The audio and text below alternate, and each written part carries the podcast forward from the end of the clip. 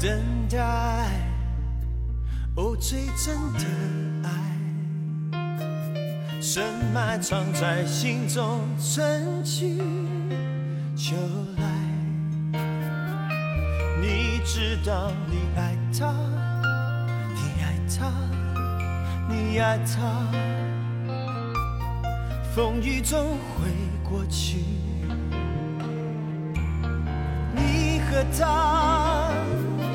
也曾伤心怀疑，却从未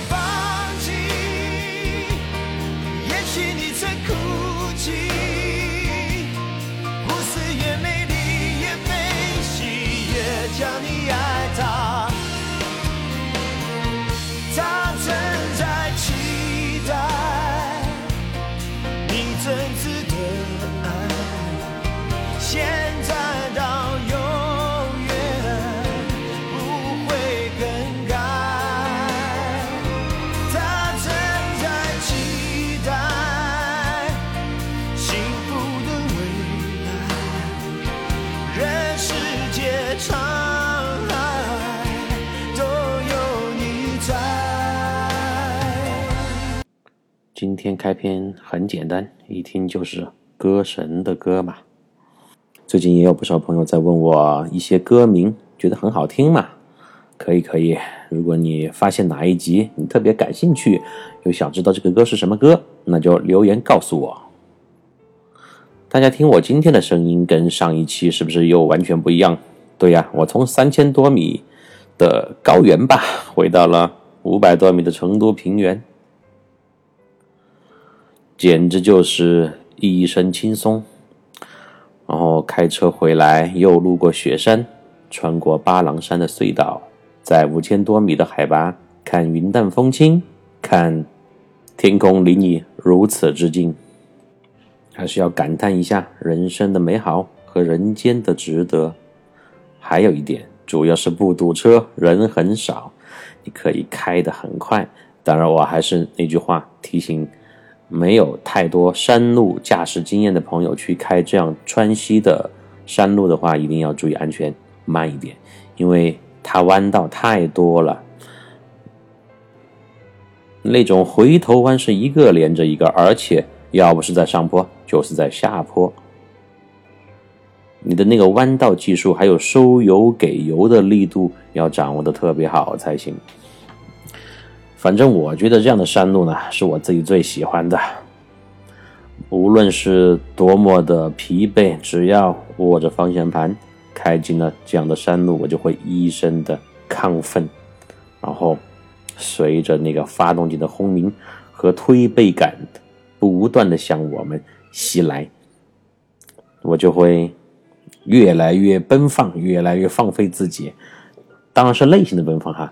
你手上和脚上的动作还是一定要注意安全。但是开完以后，比如说你停下来休息的时候，我就会马上睡去十分钟嘛，二十分钟，马上就像打了鸡血一样回来，再次上路。人生也是一样，旅途也是一样，走走停停，休息一会儿，再继续狂奔吧。说到张学友呢，刚才那首歌叫做《真爱》，我觉得放在今天还是比较合适。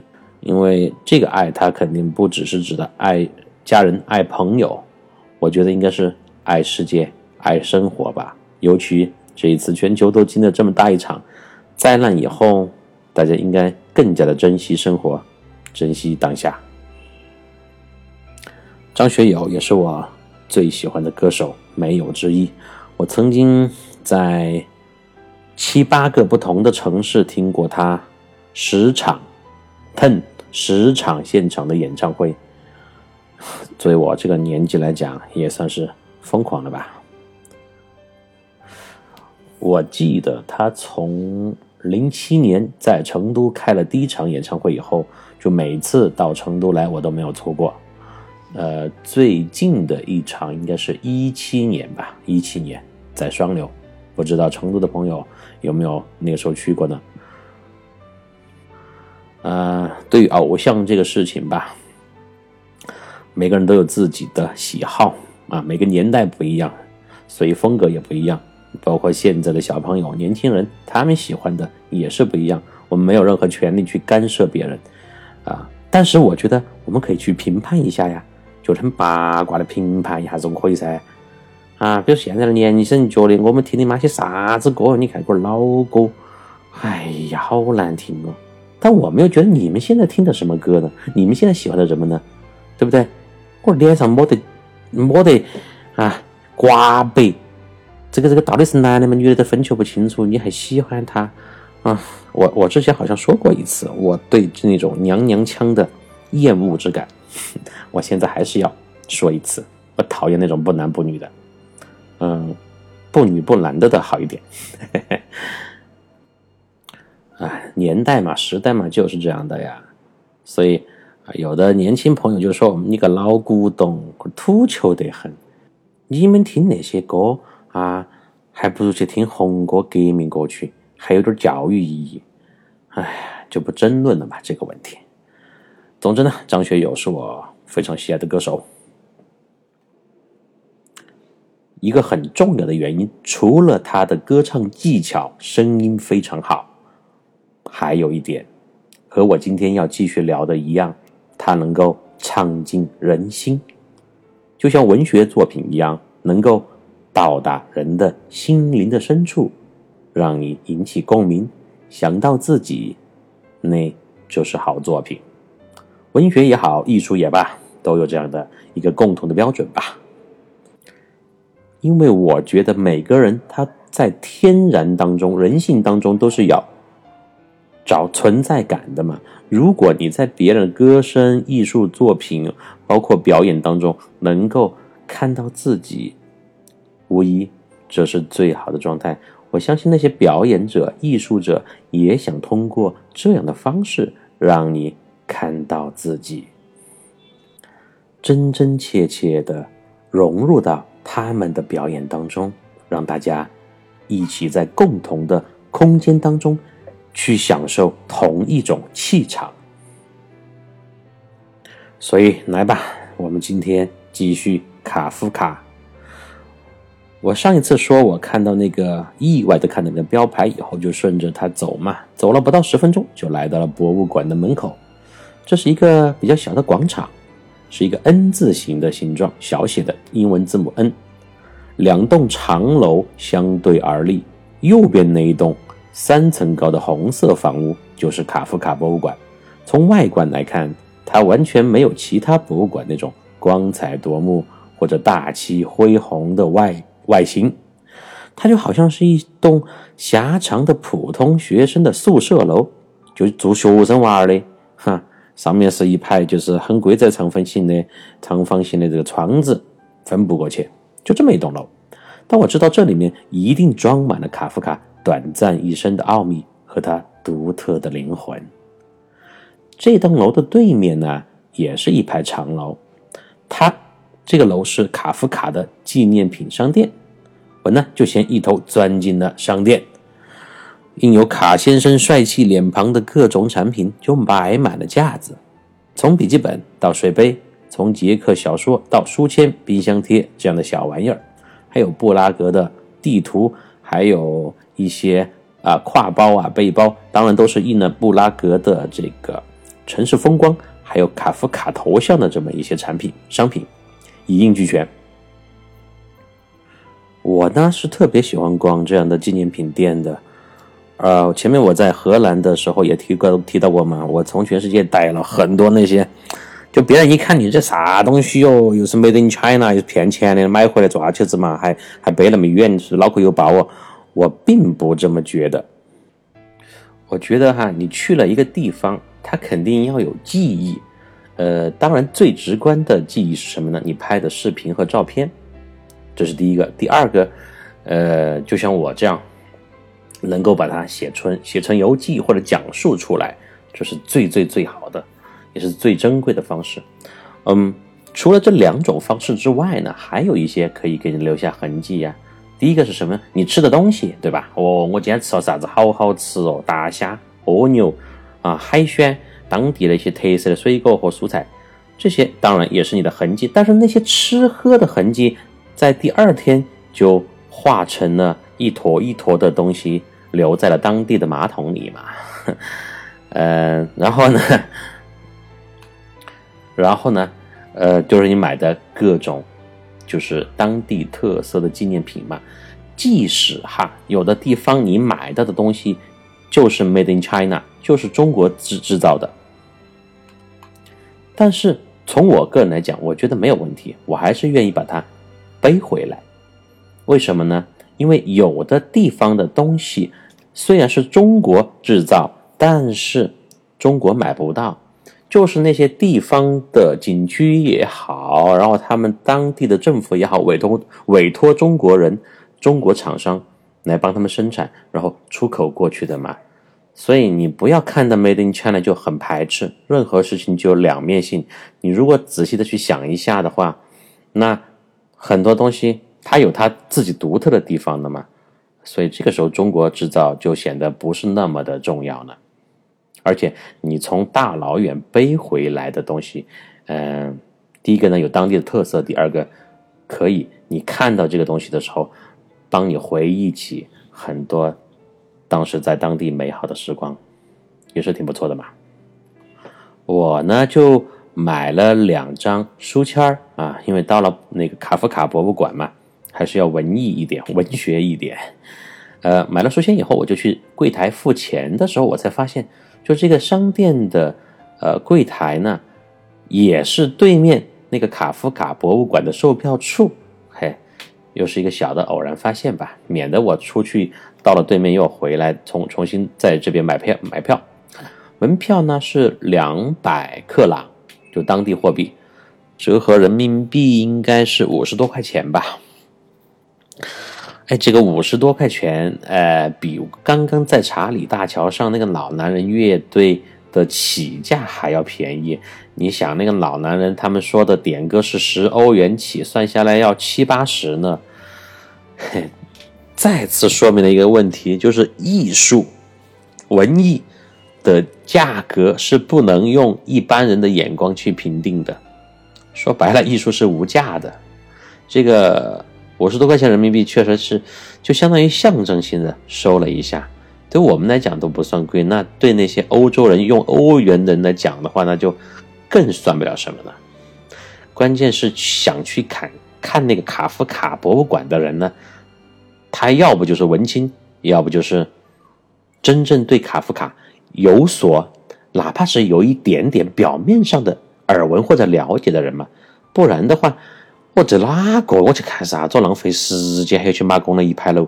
走走走走，来城堡上去耍去，走去拍照片，走安逸，对吧？所以你进去看的人肯定都是有针对性的嘛。我付完了钱，我就发现我的肚子已经饿了。从早上，从早上到现在，我经历了那么多的事情啊，当然也很好玩嘛。呃，没有吃什么东西。我上一次吃东西，大家还记不记得？应该是在很多集之前的。什么地方的？火车站广场喝咖啡、吃面包，然后看到三个人在那里追逐的那个时候啦，好遥远啊！我自己都觉得，这么大半天，我怎么可以讲这么多集？这个屁话真的是太多了，不好意思，不好意思，节奏确实很慢，但是呢，我又真的又有那么多话要说呀。愿意听的朋友就接着来吧。嗯，我说我刚说我饿了嘛，饿了以后呢，我就想去找餐厅找吃的。我走出商店，我就发现，哎，左手边那一排房子，就是我刚刚说那个 N 字的小写 N 的上面那一横，就是一家餐厅，整个真是完美的设计呀！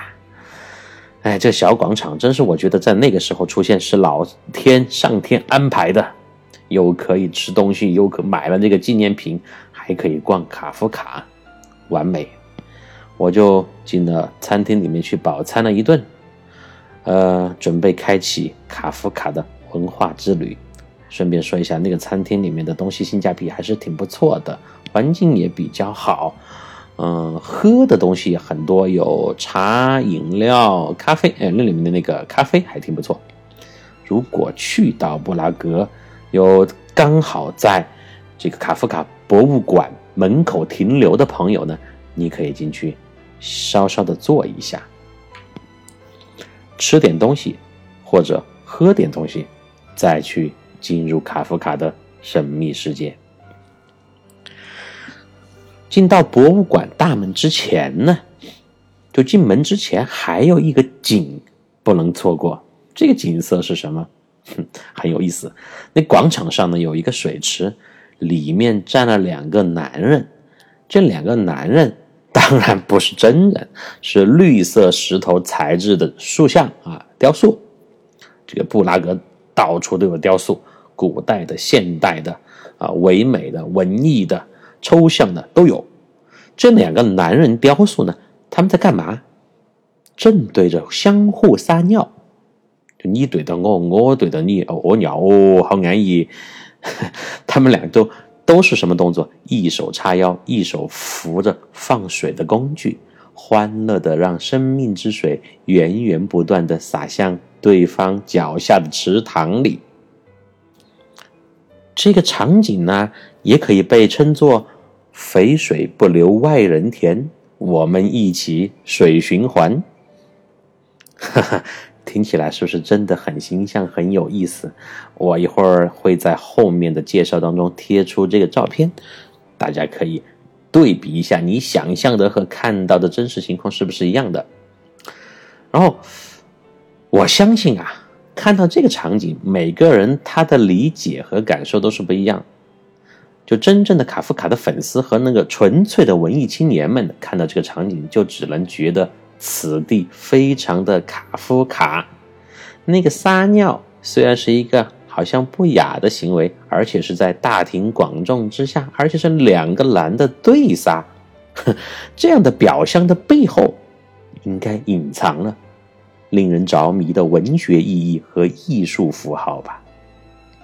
好，更有深更有意思的事情就发生了。我呢，就还是按照我的习惯站在那儿，呃，静静的观察了一会儿他们两个撒尿。然后这个时候游客也比较多嘛，有中国人，有外国人。我就偶然发现，我们中国的游客，尤其是女生看的这个情景。就会露出一丝羞涩的表情，然后退后数米，在脱离了众人的视线以后，悄悄的掏出手机，然后呢，然后就开始拍照。拍完以后，就像什么事都没有发生一样的走掉。就两个女生哈，看到这个屙尿的啊，我们四川话叫屙尿。的这个塑像，嚯哟，好秀哦！咋个把塑像修到这儿哦？他们两个在做啥子？太不文明了！走走走走走，不看了不看了。然后呢，就走到去比较远的地方，悄悄咪咪的把那个手机掏出来，对到撒尿那个塑像，咔嚓，再咔嚓，然后就两个人相互还要交流，哎，瞥到没有？瞥到没有？嚯，瞥到了！快快快，快快走，快快走，搞快点，好羞哦！然后就。继续回去 P 图发朋友圈呢，哎呀，真的是很有意思。这是我们中国人啊，中国女生比较典型的反应。看到这个塑像以后，然后老外呢，老外就完全不一样。同样是女生，老外们就大方多了，他们就欢呼雀跃的来到塑像面前，哎，有的呢还用手指着水流直下的部位。激动的对着镜头叫着耶，然后照相。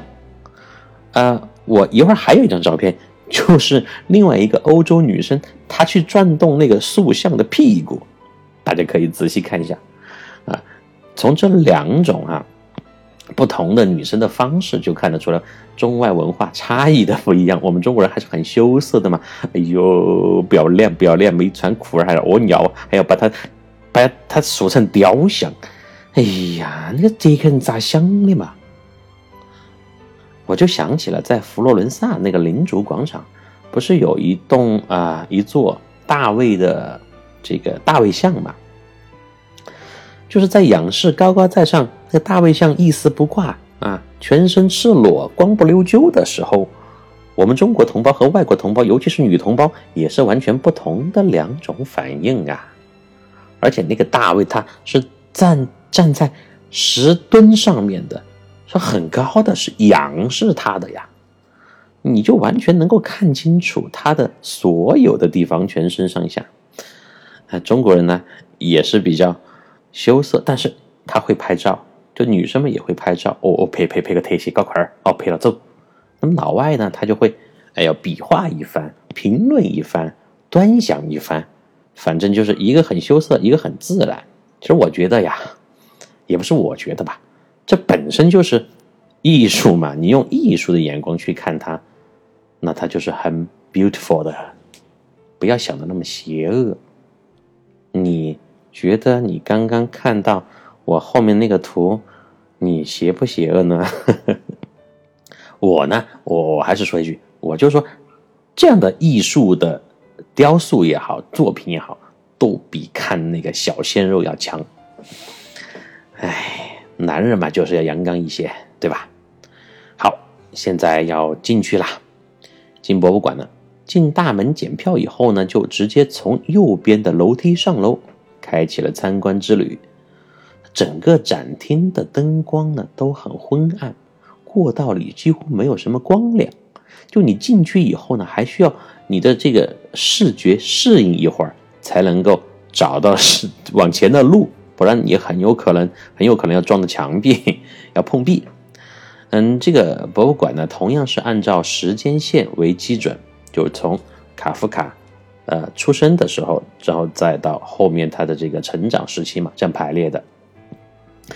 两旁呢，这个过道两旁就陈列了卡夫卡一生的有照片，有他的手记，然后印刷物等个人痕迹很重的展品，同时呢，也搭配了杰克和布拉格的历史介绍啊，就是还是很齐全，就年代感很强。你一进去，你就能够浓郁的有一点那种穿越的感觉，回到了那个时代，一百年前吧。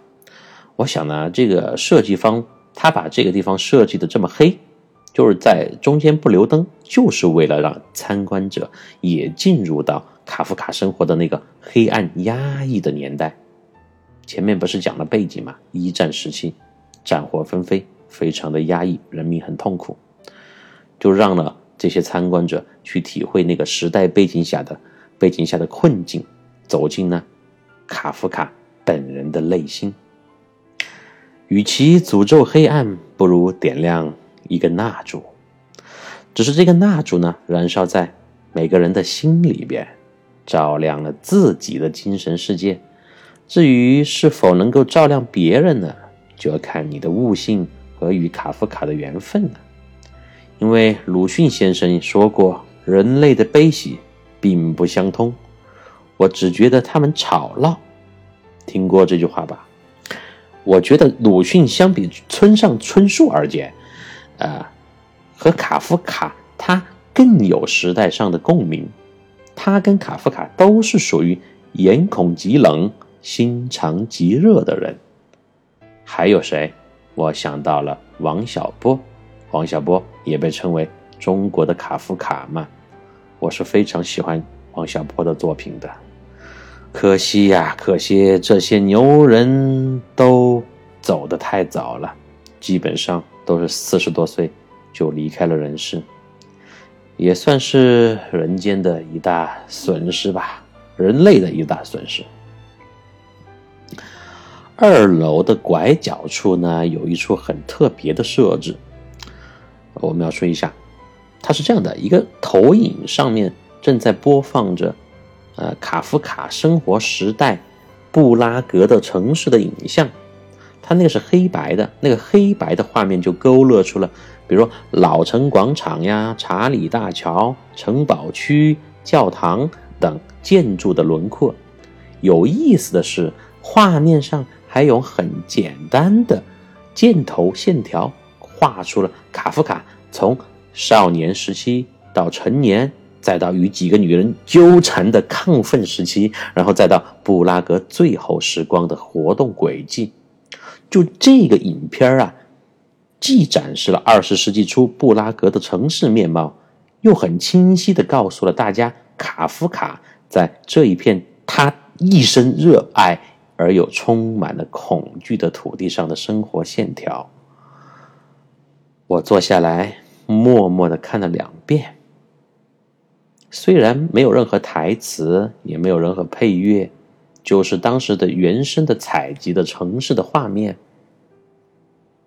但是让我开始想象自己穿越回了一百年前的布拉格，在伏尔塔瓦河旁边，我好像遇见了忧郁而又帅气的卡夫卡。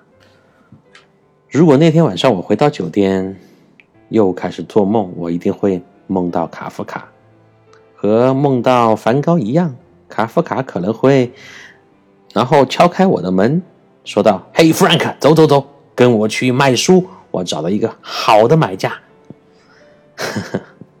历史总是如此的惊人，有时候人的梦境也是如此。当什么东西？或者人物深深的钻进了你的内心，那你梦见他是迟早的事情。有一句话是这么说的：文学有种种禁忌，有环境的禁忌，个人的禁忌。文学没有那么高大上，它只不过记录了时代的某一面，让你知道你对生活的信心要靠一个个微小的个人。自己来承受。文学能保存过去的东西，就是一种推动。我非常认同上面这一段对文学的描述。卡夫卡这样的作家，更是能够植根于读者的心中。嗯，卡夫卡呢，前面我们说过，他是一个专注于描写自己内心的这么一个人。说白了，通俗的讲，那就是在描写孤独。因为孤独这种感受，对于每个人来讲，他都是有的，只是表象不同，只是敢于面对还是逃避罢了。但每个人的内心都是一座城堡，你逃得再远，也逃不出自己的执念和阳光投射下自己身后的影子。孤单是一个人的狂欢，狂欢是一群人的孤单。所以呢，还不如独自狂欢，很多时候都好过一群人的孤单。我现在就在享受自己一个人的狂欢。内心的充实是靠自己不断的汲取和思想锻炼。那种一大堆人看似热闹的激情，在人去楼空后留下来的。是更加隆重的空虚和寂寞啊！时间差不多了，今天这个聊的呢，怎么讲？比较沉重也不算吧，比较压抑也不会吧。有句话叫“乐极生悲”，就是就是叫你不要狂，你狂凶了你要出事嘞，对不对？物极必反。但是我们从卡夫卡的风格。和我这两期的一些就是感受来讲，就人虽然就是在困境当中很不舒服，或者是一个人很孤独、很孤独、很压抑，嗯，但你反过来想，既然乐极生悲，那悲极是不是也可以生乐呢？嗯，我觉得卡夫卡的内心就是这样，他尽力在寻找自己心目当中。最最珍贵的乐趣，而这种乐趣是可以在每个人的内心当中持续时间最长久的，也是最深刻的。好了，让我们下次继续在卡夫卡博物馆灵魂探索吧，拜拜。